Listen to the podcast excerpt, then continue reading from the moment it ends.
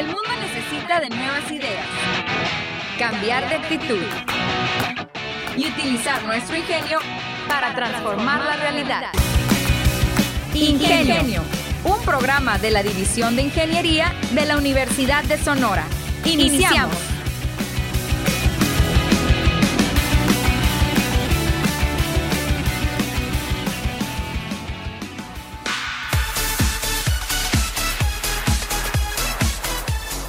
Hola, ¿qué tal amigos? Ya estamos aquí con toda la energía y toda la actitud, un miércoles más de ingenio, en el cual pues vamos a platicar cosas que espero que sean de su agrado. Primero vamos a irnos con el ciclo de conferencias de ingeniería en mecatrónica. ¿Qué días se van a llevar a cabo y cuántas conferencias se van a llevar a cabo? Bueno, aquí se los voy a platicar. También el pleito entre Facebook y Australia, el cual se está poniendo bravo. ¿eh? Y también les voy a presentar el nuevo coordinador de la licenciatura en Ingeniería Civil, el doctor Gerardo Ramírez Uribe. ¿Quién es? ¿Cuál es su trayectoria? ¿Y qué va a hacer de ahora en adelante? Todo eso lo van a escuchar aquí en Ingenio, la manera inteligente de transformar. Y bien, para iniciar esta edición de Ingenio nos vamos a la actividad de la División de Ingeniería, en donde iniciaron los trabajos del ciclo de conferencias 2021-1 en Ingeniería en Mecatrónica.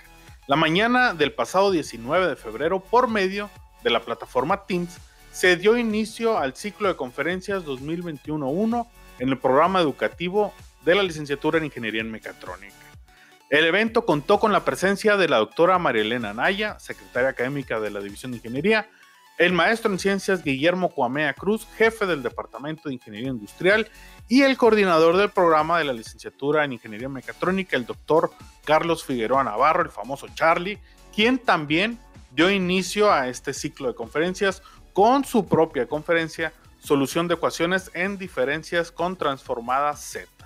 El evento que tendrá una duración desde el 19 de febrero pasado hasta el 30 de abril presentará en su totalidad 10 conferencias entre las que se encuentran, por ejemplo, Machine Learning presentada por Pedro Zamora, Internet de las Cosas presentada por el doctor Jesús Horacio Pacheco Ramírez y aplicación de PCL en proyectos presentada por Gonzalo Moroyoki Estrella, entre otras también, las cuales, por ejemplo, aquí voy a revisar, hay unas muy interesantes, las cuales están automatización de ambientes en PCL, Allen Bradley, Siemens y Festo, también se encuentra una participación control no lineal con el doctor Carlos Anay Heredias, están pues muchas muy interesantes. Entonces, muchachos, por favor, hay que estar presente a partir del 19, los viernes, hasta el 30 de abril. Hablemos de ciencia. Hablemos de ciencia. hablemos de ciencia.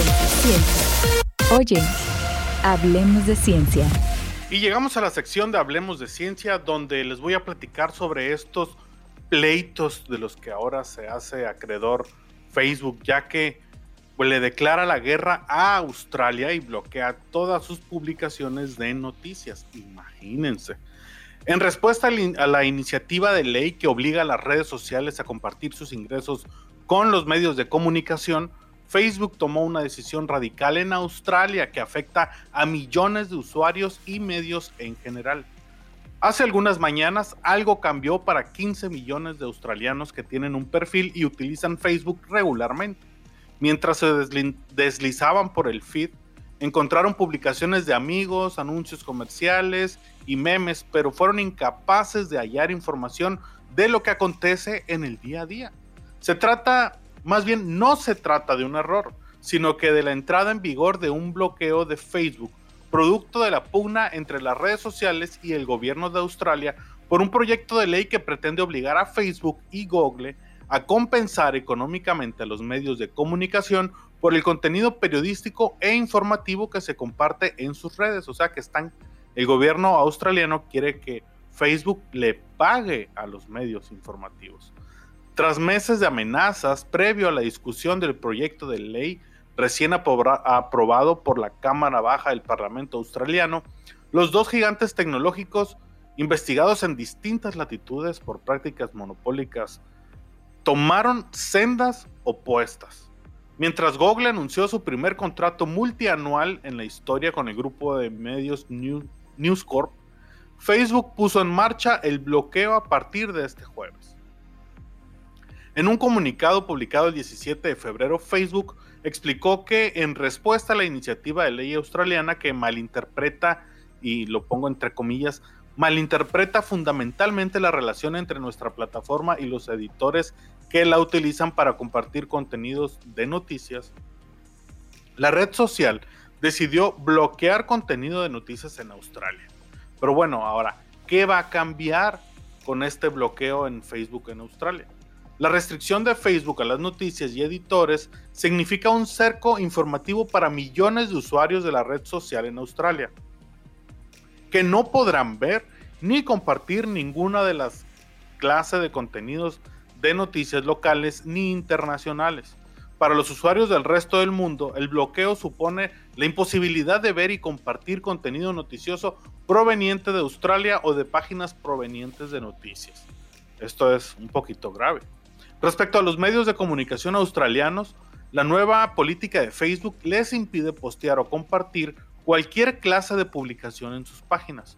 Y otra vez abro comillas. Desafortunadamente, esto significa que las personas y las organizaciones de noticias en Australia ahora tienen prohibido publicar enlaces de noticias y compartir o ver contenido de noticias australianas e internacionales en Facebook. A nivel mundial, también está restringido publicar y compartir enlaces de noticias de editores australianos, explicó Facebook en un comunicado. Y bueno, ¿cuál es la respuesta del gobierno australiano? El gobierno australiano respondió al bloqueo de Facebook tindándole como equivocado y autoritario. Esto lo dijo Josh Friedenberg, ministro, ministro de Finanzas. Consideró que las medidas de la red social resultan impopulares y mancharán su reputación en el subcontinente. En tanto que Elaine Persons, directora de Human Human Rights Watch en Australia, comparó la acción de Facebook con las de un gobierno opresor una vez que millones de australianos se percataron de que no solo los perfiles de medios de comunicación se habían desaparecido, sino también los posteos de las páginas oficiales de bomberos, policías, hospitales y departamentos de salud estatales.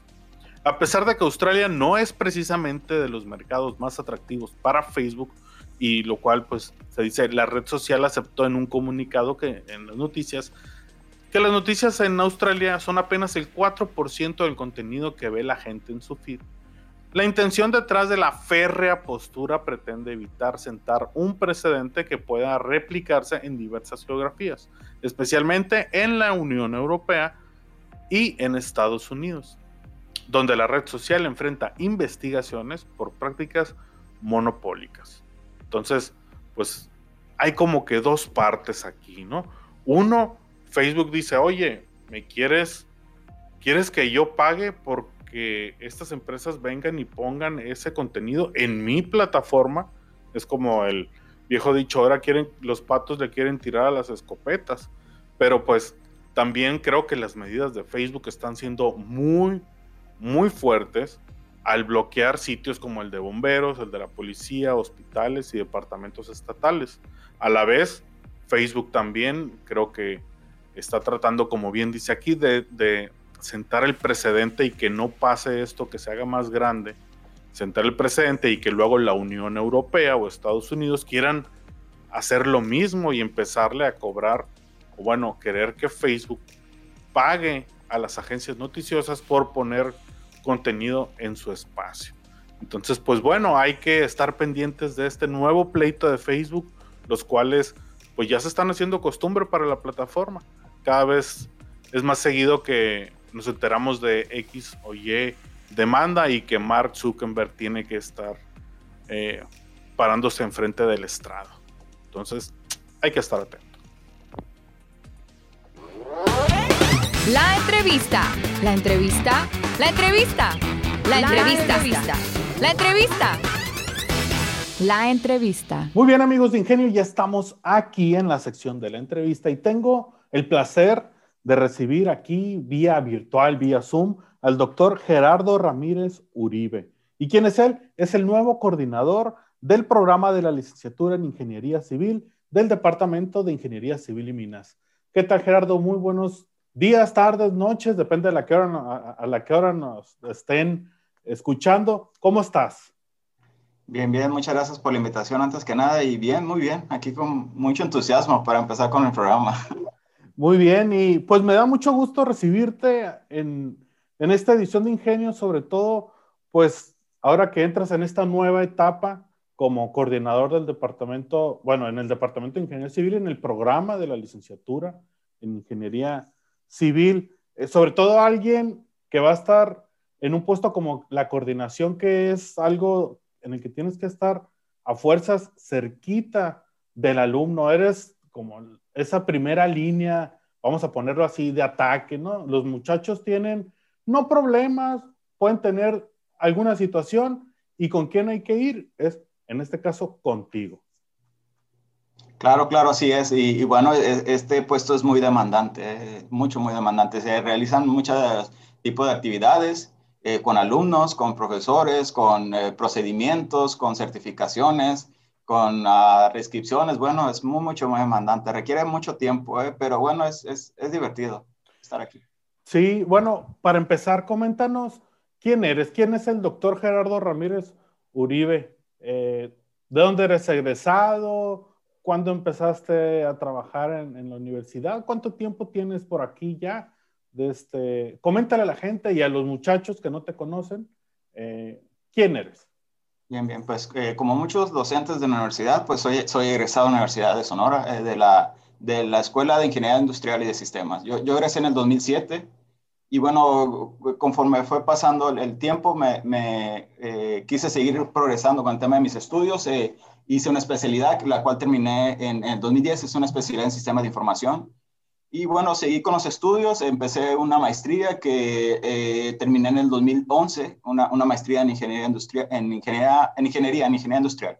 Bien, entonces, eh, conforme estaba estudiando, pues estuve involucrándome yo con la Universidad de Sonora. Eh, prácticamente era de los alumnos que todo el día estamos en la universidad, por, por el gusto de estar y por el gusto de, de seguir aprendiendo. Y, y, y bueno, compartiendo experiencias de lo que se estaba realizando en, la universidad, bueno, dentro del departamento donde estaba estudiando. Eh, después yo ingresé a servicio social y ahí fue realmente mi inicio dentro de, mis actividades dentro de la universidad. Estuve trabajando con el doctor Ricardo Rodríguez, que me abrió las puertas del social y estuve trabajando ahí mucho tiempo con él, a la par con él. Y bueno, estuve trabajando también en el AXIS como participante y después como maestro organizador. Y, bueno, eh, conforme va pasando el tiempo, después entré a, ser el responsable del laboratorio de cómputo del Departamento de Ingeniería Industrial. Ah, después eh, eh, surgió una convocatoria, liberaron una convocatoria de ingeniería civil en, temas de informática de técnico académico. no recuerdo el año, pero bueno, la, la concursé gané la convocatoria y, y, de a partir de ese año, que creo que fue en 2008, creo, 2013, 2010, no recuerdo bien el, año, pero ahí empecé mis, mis, trabajos dentro de ingeniería civil. Eh, yo en esas fechas yo estaba, yo estaba terminando yo eh, el posgrado, entonces estuve trabajando ahí, eh, bueno, como técnico académico hasta el 2013. Bueno, lo que pasa es que hubo convocatorias para estudios doctorales y los inicié. Eh, yo inicié en 2013 los estudios doctorales. Eh, realicé yo un doctorado en gestión y evaluación urbana y, arquitectónica en la Universidad Politécnica de Cataluña, en Barcelona. Estuve, empecé, empecé en el 2013. Terminé mis estudios en el 2017 y me reincorporé otra vez a, la, a, las labores de la Universidad de Sonora dentro del Departamento de Ingeniería Civil y Minas. Y bueno, ahí ya se hizo la conversión de, de mi plaza de técnico académico a, a profesor investigador, investigador de tiempo completo y bueno, yo seguí aportando, bueno, de todo lo que me ha dado la universidad, pues yo también me, me, he sentido en deuda con la universidad y por eso es de que he estado yo muy comprometido con las actividades diarias de la, de, de, la Universidad de Sonora, particularmente la división de ingeniería, que es donde yo pertenezco. Y, y pues nada, eh, trabajé como asesor del, del, del, de los exámenes de Ceneval, del EGEL, en actividades como esta, seguí un poco colaborando con los temas de informática, distintas comisiones que tienen que ver con con el tema de, de posgrado, con el tema de la reestructuración del programa de civil, bueno, comisiones que tenemos dentro del departamento. Y bueno, hasta este año me, me, brindaron la oportunidad de, de ser coordinador y, y, bueno, yo como, como todo el tiempo he trabajado dentro de universidades, yo quería aportar lo mejor de mí para, para regresarle un poco a la universidad de lo, de lo, mucho que me ha dado y mucho que nos ha dado muchos de los que estamos aquí trabajando. Y, y pues nada, estoy aquí trabajando eh, gustosamente con, en la coordinación. Claro, y, eh, qué curioso el camino que, te ha llevado hasta la coordinación de ingeniería civil ahora que, nos, estás, explicando, porque lo normal o lo, o lo usual sería alguien así que, pues, hubiera estudiado ingeniería civil, un ingeniero civil como tal. Eh, pero, pues bueno, al final de cuentas, todas las disciplinas y todos los departamentos en ingeniería, en la división de ingeniería y a nivel universidad necesitan esa, eh, se me fue el nombre, pero está afinidad. afinidad, no solamente estar conformados por, en este caso, ingeniería civil, puros ingenieros civiles.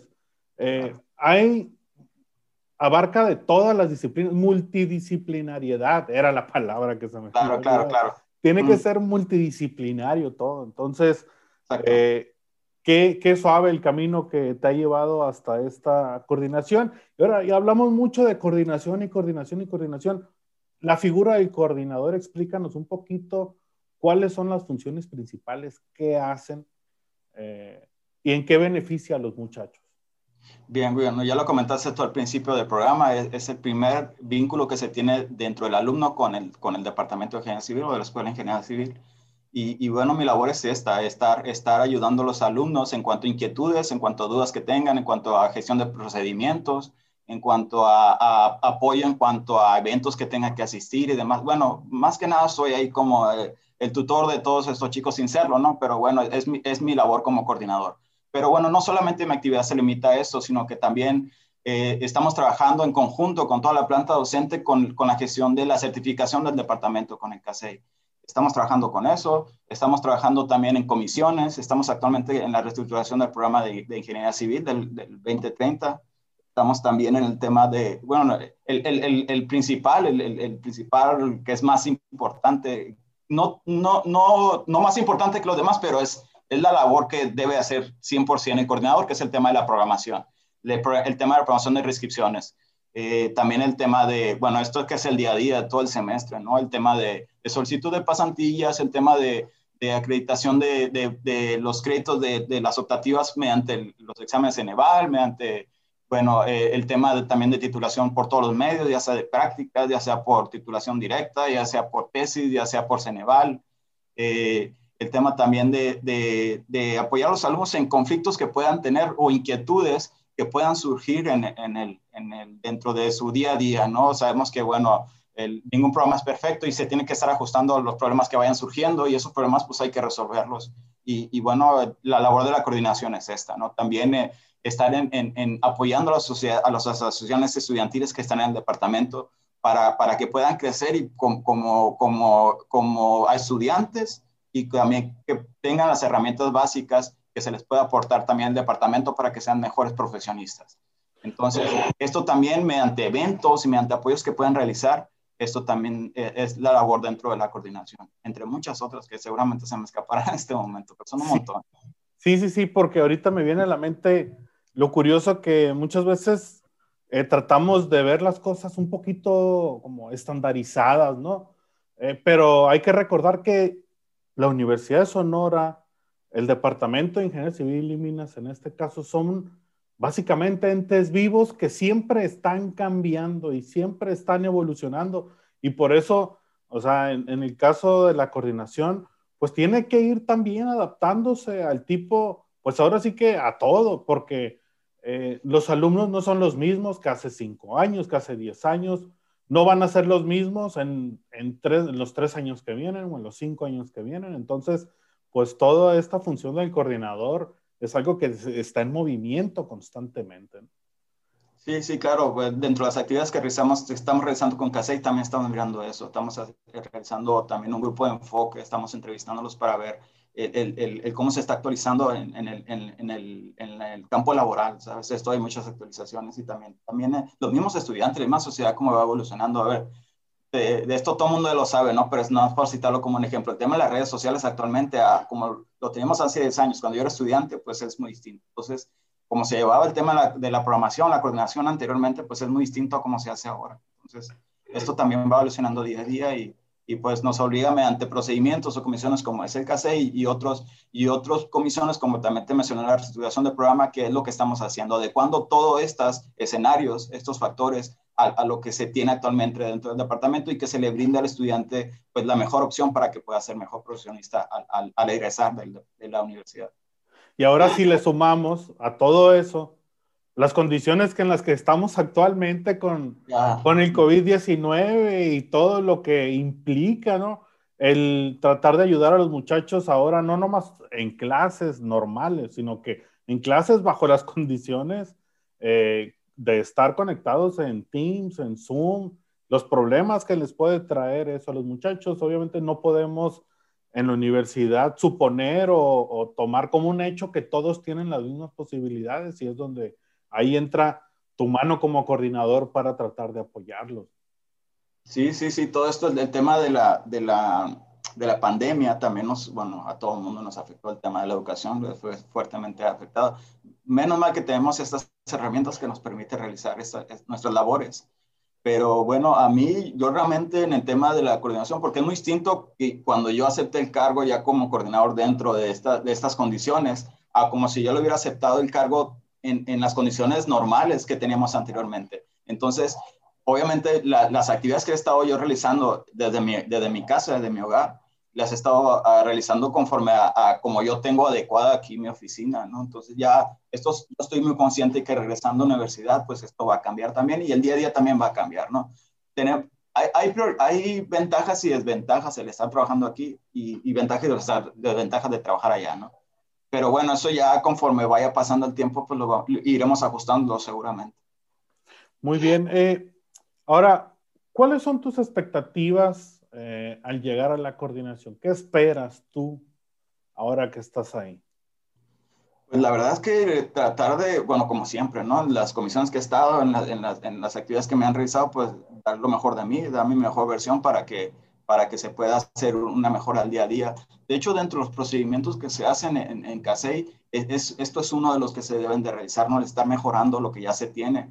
Eh, en, en activos eh, gestiones, pues se han trabajado con lo que se tiene y con lo que hay y se han hecho mejoras, ¿no? Y, y eso tiene mucho valor, mucho, mucho, mucho valor, porque si no, si no se hubiera hecho eso, no tendríamos lo que tenemos ahora. Entonces, pues lo que me toca a mí es seguir mejorando y que siga esto, ¿no? Para que la universidad sea una, una, una mejor institución educativa y, y, bueno, es esto, hay, hay muchos eh, campos de, en los que se puede mejorar en todos los aspectos de la coordinación, pero son parte de lo mismo, ¿eh? estar mejorando en base a las condiciones que tengamos y estarlas adecuando a lo que hay y estarlas mejorando día a día. Al final de cuentas, pues hay que darle al estudiante las condiciones mejores para cuando él sea profesionista, pues tenga todas estas herramientas que le estamos brindando, ¿no? Y más que nada también la comodidad de que esté aquí, de que, bueno, estamos aquí para ayudar al estudiante, no para hasta darle piedras en el camino, ¿sabes? Entonces, es más que nada esto de, allanarle el camino para que él se dedique a lo que debe hacer realmente, que es estudiar y desempeñarse de la mejor forma. Eh, ahora que dices eh, que hay cosas las cuales mejorar y CASEI y que precisamente CASEI siempre está como, eh, bueno, nos basamos en eso y decimos mucho CASEI porque pues al final de cuentas el objetivo es siempre mejorar. Ya, ya. ¿Cuáles son las áreas de oportunidad que tú ves en la coordinación que dices tú, sabes qué, durante mi época de estudiante eh, me hubiera gustado que el coordinador o la coordinación más bien, esto, esto, o no sé, qué cositas dices tú, bueno, yo voy a poner énfasis aquí o allá, o voy a tratar de gestionar cosas con el proceso de reinscripción, o voy a mover a otras eh, dependencias de la universidad. Cuéntanos un poquito de eso. Claro, claro. Pues mira, como te dije anteriormente, la gestión que se ha hecho hasta hoy está, está genial, ¿sabes? pero siempre es mejorable, ¿sabes? Entonces yo siempre he dicho que, bueno, primeramente hay que medir lo que se tiene para poderlo mejorar. Lo que no se mide no se puede mejorar. Entonces en, este momento estamos en esto, en, ver lo que se tiene y a partir de ahí empezar a hacer las mejoras. Normalmente en un, proceso de, primer año, por ejemplo, de algún procedimiento, de algún proceso, de algún, de algún, del ingreso de alguien más, pues simplemente hay, hay, un, hay, un, proceso de adaptación, ¿sabes? Entonces, el primer proceso de adaptación difícilmente se ven mejoras, pero es ese primer, ese primer momento se, se, necesita para esto, ¿no? Para ver, para medir lo que se tiene, qué se puede mejorar. Y bueno, de principio te puedo decir nada más que en el, en el, en el proceso de, de, lo que es el CASE que estamos actualmente, el, el, departamento ya tiene la certificación, ya se logró esta certificación, se logró por tres años, pero bueno, actualmente estamos ahora en seguimiento, hay que darle, hay que darle cumplimiento a este seguimiento para que no perder la certificación. Entonces, dentro del, del seguimiento que se tiene, estamos trabajando en la etapa de mejoras continuas y demás, y donde nos estamos centrando puntualmente es en la etapa de sistematización de los procesos. Bien, okay. y eso es lo que estamos trabajando actualmente en la sistematización de todos los procedimientos que se lleven en el departamento, ya sea una, una reunión de academia, ya sea un evento académico, ya sea un foro, ya sea un congreso que están organizando los estudiantes, ya sea una entrevista que se tenga con, con empleadores, todo esto sistematizarlo de tal manera que al final de cuenta, pues nosotros tengamos todas las evidencias de forma automática, se puede decir, y poderlas presentar al momento de que esa se requiera. E, es en esto. Y en el día a día, pues eh, simplemente pues es, es, esto, tener mucho contacto con los estudiantes, de estar brindando las, las, las, las, mejores condiciones, vaya. Entonces, en temas de programación igual también, el, tema de tener los grupos que sean eh, necesarios. Entonces, esto también es, una posible mejora que se pueda tener dentro de, dentro de lo que se le puede brindar a los alumnos, que, bueno, la promoción es dentro de lo más importante que sea en la coordinación, y, eso es lo que se está trabajando actualmente uno de los detalles, precisamente este último, eh, de los más solicitados siempre y de los más, eh, vamos a ser, eh, no trabajosos, sino más laboriosos en cuanto al semestre, a cada semestre, ¿no? De que los muchachos, oiga, que se me cerró, ya no alcancé tal grupo, a ver, júntame tantos, vamos a ver, y todo lo que implica, es también esa labor muy importante. Antes de que se nos acabe el tiempo, Gerardo, eh, coméntanos unas últimas palabras, eh, tus contactos, dónde te pueden encontrar los muchachos, en, no sé si en las redes sociales, algún claro, teléfono, claro. etcétera. Sí, bueno, el teléfono actualmente en la universidad del departamento es el 259-2153, pero obviamente por condiciones actuales no, no, no está atendiendo a nadie. ¿no? Uh -huh. Pero bueno, tenemos las redes sociales. Hay una, hay una página en, la, en Facebook que es la página de Unison, ingeniero, no, Unison Ing ing.civil, que ahí es donde pueden eh, preguntar acerca de, de, de, de, dudas en cuanto a procedimientos. Incluso eh, eh la comunidad es, es muy grande, ¿eh? entonces incluso hasta exalumnos están todavía en, en, esa página y entre todos se están ayudando. ¿eh? Y yo también soy pendiente de esta página por si surgen algunas dudas en cuanto a tema de procedimientos que tengan que ver con, con la coordinación. Ahí también podrán encontrar el, el, siguiente correo que les voy a dar, que es el de coordinación.civil.unison.mx. Cualquier duda, comentario, eh, solicitud de procedimientos que tengan que ver con la coordinación, también lo pueden solicitar por ahí. Y, y pues nada, yo estaré al pendiente y al contacto de lo que se tenga que hacer. Eh, estoy prácticamente aquí todo el día al 100% en, en, en, en el trabajo, así, aquí, en la, aquí en la casa, así que todo el tiempo estoy al pendiente de, de los alumnos y de lo que vaya surgiendo en el departamento. Ahora sí que no nos podemos escapar. Pues muchas no. gracias, eh, doctor Gerardo Ramírez Uribe. Estoy seguro que, que tu desempeño y que tu papel dentro de la coordinación va a ser excelente como siempre en todo lo que haces. Entonces, pues muchas gracias por habernos acompañado en esta edición de Ingenio y pues muchachos ya saben, ya saben con quién contactarse. Muchas gracias, doctor. Gracias a ti, René. Hasta pronto. Y bueno, hemos llegado al final de esta edición de Ingenio. Eh, no olviden seguirnos por las redes sociales en arroba Ingenio Unison, en Facebook y también en Twitter y en Instagram como Ingenio Piso o guion bajo Unison. Ahí es donde pueden hacer llegar sus preguntas, cualquier duda, ahí estoy. Entonces, como dice, como dice el doctor, ya no nos, no nos escapamos de nada. Eh, esto ha sido todo por esta edición y nos vemos el siguiente miércoles. Hasta luego. La División de Ingeniería de la Universidad de Sonora y Radio Universidad presentaron Ingenio. El programa que nos enseña la manera más inteligente de transformar. Te esperamos en nuestra próxima emisión.